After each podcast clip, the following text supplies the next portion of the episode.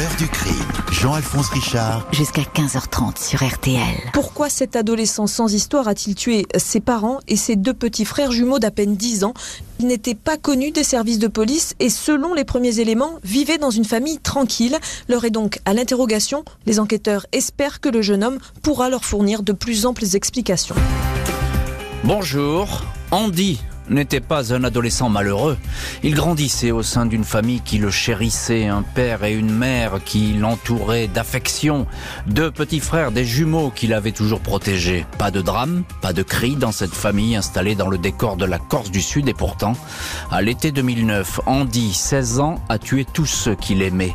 Un geste que personne n'aurait pu imaginer et que Andy ne va pas pouvoir expliquer. Il va se souvenir de tout, mais ne pourra pas dire pourquoi il s'est emparé de ce fusil à pompe. Les experts psychiatres, psychologues, comportementalistes vont se pencher sur son cas, le disséquer, chercher éperdument les clés qui pourraient expliquer cette quadruple exécution familiale. Pourquoi cette soudaine déferlante de violence? L'aîné de la famille préparait-il dans sa tête depuis des mois cette expédition meurtrière? Avec le temps A-t-il pu livrer enfin le véritable scénario de ce massacre?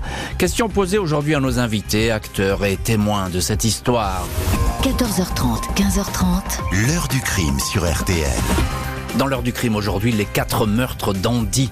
En Corse, à l'été 2009, cet adolescent de 16 ans qui ne s'était jamais fait remarquer auparavant avoue le plus insensé des scénarios, il vient de tuer toute sa famille. Ce jeudi 13 août 2009, à 1h du matin, les gendarmes de Pietrocella, à 40 minutes d'Ajaccio, sont prévenus d'un quadruple homicide sur la commune d'Albitreccia. Toute une famille assassinée dans son sommeil dans la maison d'un lotissement, le hameau du Soleil, au domaine d'Alzone. L'auteur de ce massacre ne serait autre que le fils aîné de la famille, âgé de 16 ans. L'un de ses oncles l'a retrouvé vers minuit, alors qu'il errait désorienté sur la plage d'Agosta. Face aux gendarmes, Andy, silhouette frêle, short noir, t-shirt kaki, apparaît en état de choc. Il déclare qu'il a tué son père Patrice, sa mère Nadine et ses frères jumeaux Duane et Liam, âgés de seulement 10 ans. Il a abattu tout le monde avec un fusil appartenant à son père. Il est incapable de dire pourquoi. Andy n'a pas menti, dans la maison familiale, les gendarmes découvrent une scène de crime des plus glaciales. Les parents, Patrice et Nadine, gisent dans leur lit, couchés sur le ventre. Le visage du père est caché par un oreiller. Tous deux ont été touchés au cœur et au thorax. Les jumeaux sont retrouvés dans leur lit respectifs. Liam a été touché à une main, sans doute voulait-il se protéger, puis à la tête. Duane à l'avant-bras droit et également à la tête.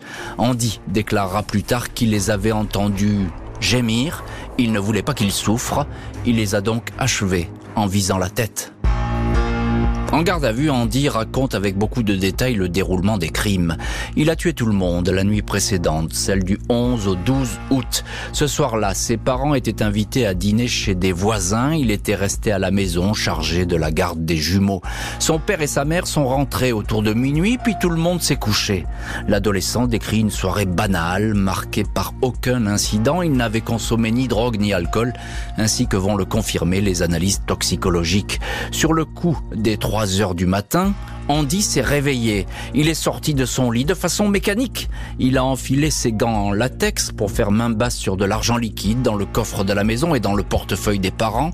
Il a mis l'argent et une montre de valeur dans un sac, du linge dans un autre. Il avait pour idée de s'enfuir, affirme-t-il, mais à ce moment-là, il est passé devant le râtelier où se trouve le fusil à pompe Winchester de son père. Il l'a chargé, il sentait qu'il avait envie de tirer, il devait le faire, c'était plus fort que lui.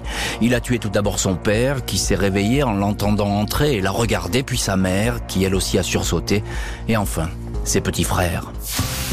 Andy explique avoir ramassé les douilles et empoigné les sacs. Il était ailleurs. Il affirme qu'il n'a rien prémédité. Je ne sais pas pourquoi j'ai fait ça. Je ne savais plus où j'étais. Je n'entendais plus rien et je voyais tout flou.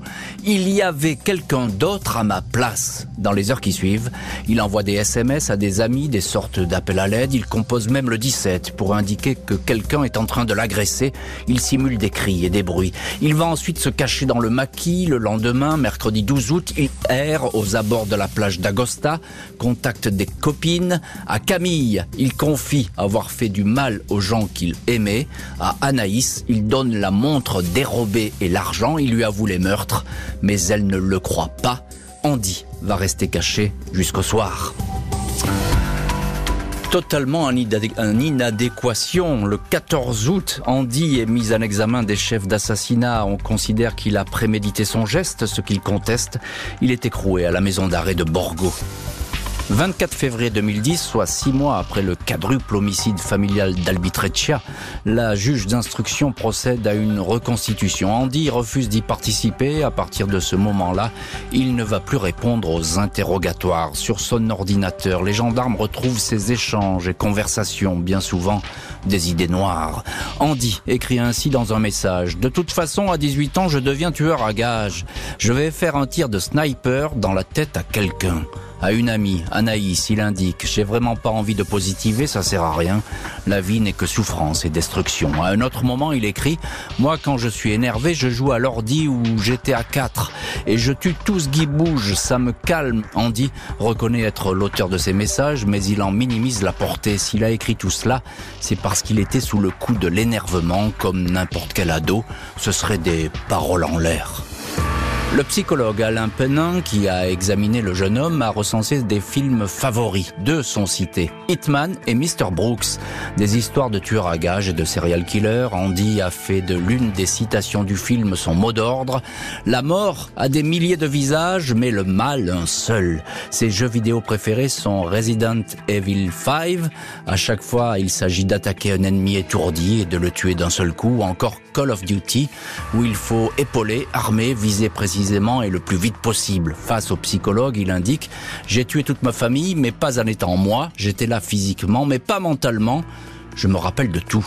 Dans son rapport, l'expert indique que Andy s'est identifié à des personnages froids, psychopathes, que rien ne touche, notamment au tueur à gages du film Hitman qui va jusqu'au bout de ses missions sans que rien ne l'arrête et qui disparaît aussitôt sa mission accomplie. Lors de l'enquête, cinq psychiatres vont se pencher sur le cas Andy. Autant d'expertises qui vont diverger.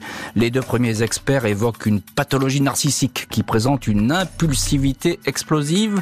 Selon eux, le discernement du suspect était aboli quand il est passé à l'acte. Il ne savait donc pas vraiment ce qu'il faisait.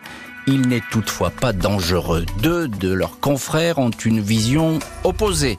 Ils décrivent le garçon comme borderline, en proie à une pré-psychose, mais dangereux il ne peut pas être jugé en l'état. Un autre spécialiste, qui l'a examiné neuf mois après les faits, affirme que l'adolescent n'est pas schizophrène, mais souffre depuis des mois, peut-être des années, de difficultés psychologiques. Quatre psychiatres sur cinq estiment qu'au moment de la tuerie, le discernement d'Andy était aboli.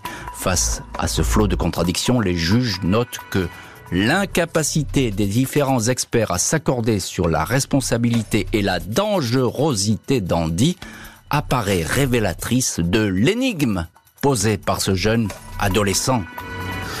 Les juges déclarent le suspect apte à être jugé, ils excluent la préméditation, c'est donc pour un quadruple meurtre que l'adolescent devra se présenter devant une cour d'assises.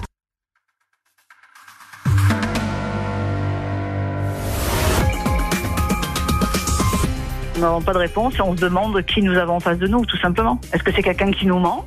Que c'est quelqu'un qui est malade Quelle est cette personne Sur quelle maladie Sur quoi on va le traiter On pourrait peut-être pardonner si on avait une explication. Pour l'instant, on va pardonner quoi et qui Ce sera en fonction de, de ce qui va se passer, en fonction des réponses. On attend la suite. Dans l'heure du crime aujourd'hui, les quatre meurtres d'Andy en Corse en 2009. En quelques minutes, l'adolescent 16 ans a abattu son père, sa mère et ses deux petits frères de 10 ans. Trois ans après les faits, il est jugé. Lundi 12 novembre 2012, Andy, désormais âgé de 19 ans, fait son entrée dans la salle de la cour d'assises pour mineurs à Ajaccio. L'une de ses avocates, maître Romina Cresci, le décrit comme très introverti avec beaucoup d'angoisse retenue, assez terrifié par ce face-à-face avec une famille qu'il n'a jamais revue depuis son interpellation. L'accusé a effectivement face à lui les visages interrogateurs de ses oncles, tantes et grands-parents. Tous rejettent les tentatives des avocats d'Andy pour le faire passer pour fou et dont la place serait dans un asile psychiatrique. Maître Fabienne Boixel-Sana, l'une des avocates de la partie civile, indique que la famille considère que Andy a agi de façon préméditée, en pleine conscience. La famille ne le considère pas comme un malade mental, mais comme un monstre. Andy n'a toujours pas d'explication. Je ne vais pas dire que je suis fou, dit-il, mais au moment des faits, je n'étais pas dans mon état normal. Pour le reste, il répond invariablement par un je ne sais pas ou je ne sais plus. L'accusé n'éclaircit pas les circonstances dans lesquelles il a agi. Son silence aujourd'hui nous contraint à toutes les hypothèses, déplore maître Jean-Michel Mariaggi, avocat de la partie civile. L'accusé répond J'aimais mes parents, j'aimais mes frères, je les aime encore. Je sais que c'est moi qui ai fait ça, mais je ne voulais pas. Le jeune homme ne reprend pas le chemin de la prison de Borgo. Il est hospitalisé d'office dans une unité psychiatrique de Castelluccio, sur les hauteurs d'Ajaccio. 5 décembre 2013, Andy, 20 ans, est devant la cour d'assises d'appel des mineurs d'Aix-en-Provence. Avant ce deuxième procès, deux nouvelles expertises psychiatriques ont été commandées afin de répondre à deux questions. L'accusé est-il nuisible pour lui-même et l'est-il pour la société? L'un des rapports décrit un jeune homme interné en psychiatrie euh, près d'Avignon comme un patient calme qui n'a jamais fait de problème. Je pense toujours être irresponsable, fait savoir l'accusé. Un psychiatre indique que Andy rêve souvent que ses parents sont encore vivants, il regrette sa famille, une mère qui ne disait jamais non, un père pour qui il fallait toujours faire les choses bien. La partie civile espère que ce deuxième procès sera celui des explications, mais elle déchante rapidement. On parle de lui, mais dès qu'il s'agit de le questionner sur ses incohérences, il se tait, regrette maître Alija Fazaï. 13 décembre, après une semaine de procès, Andy est à nouveau déclaré pénalement irresponsable et de nouveau acquitté. Cette fois, il est autorisé à quitter l'unité pour malades difficiles dans laquelle il séjournait depuis 5 ans. Il est désormais plus libre de ses mouvements. Il peut se déplacer sans être nécessairement accompagné, indique son avocat, maître Maroselli, au journal Corse Matin. L'avocat estime qu'Andy est une personnalité fragile qui a cédé à un coup de folie ponctuel, pas quelque chose de durable. En tout cas, à l'abri des regards et des poursuites judiciaires, le jeune homme va être longtemps soigné avant de retrouver une vie anonyme. Andy, passé des mains de la justice à celles des médecins, aux grandes dames de la famille des victimes, qu'il a toujours considéré comme pleinement conscient de ses actes, Andy a retrouvé une vie anonyme. Après son deuxième acquittement, le jeune homme, désormais âgé de 29 ans, a passé sa licence de biologie, obtenue avec mention. Il souhaitait à l'époque poursuivre des études à l'université. Cinq ans d'enquête, sept expertises psychiatriques n'auront pas permis d'expliquer ce qui s'est vraiment passé dans la maison familiale au soir du 12 août 2009, laissant doute et interrogations planer à jamais sur cette tuerie.